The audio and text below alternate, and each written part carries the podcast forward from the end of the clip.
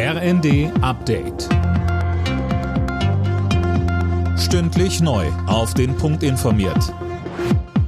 Ich bin Silas Quiring. Guten Morgen.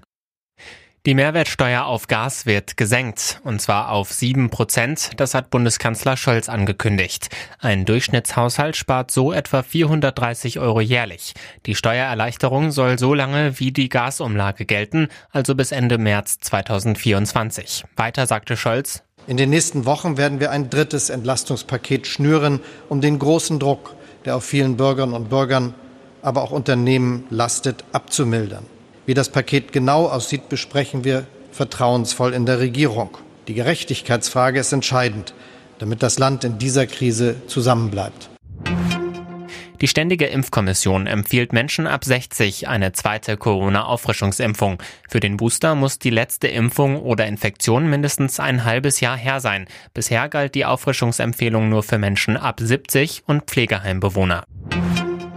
Wie kann der Ukraine-Krieg beendet werden? Darüber haben Präsident Zelensky, der türkische Staatschef Erdogan und UN-Generalsekretär Guterres gesprochen. Tom Husse, konkrete Ergebnisse gab es bei dem Treffen im Westen der Ukraine aber nicht. Nein, es wurde viel geredet und viel gefordert. Im Fokus der Gespräche standen die Getreidelieferungen aus der Ukraine und vor allem das AKW Saporischia, das von russischen Truppen besetzt ist und seit Tagen immer wieder unter Beschuss gerät.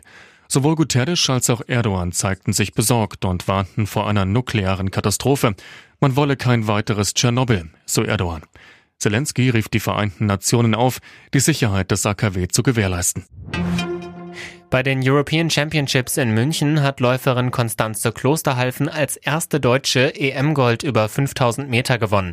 Weitspringerin Malaika Mihambo konnte ihren Titel nicht verteidigen. Sie landete auf Platz 2. Nochmal Silber gab es überraschend im Hochsprung für Tobias Potier.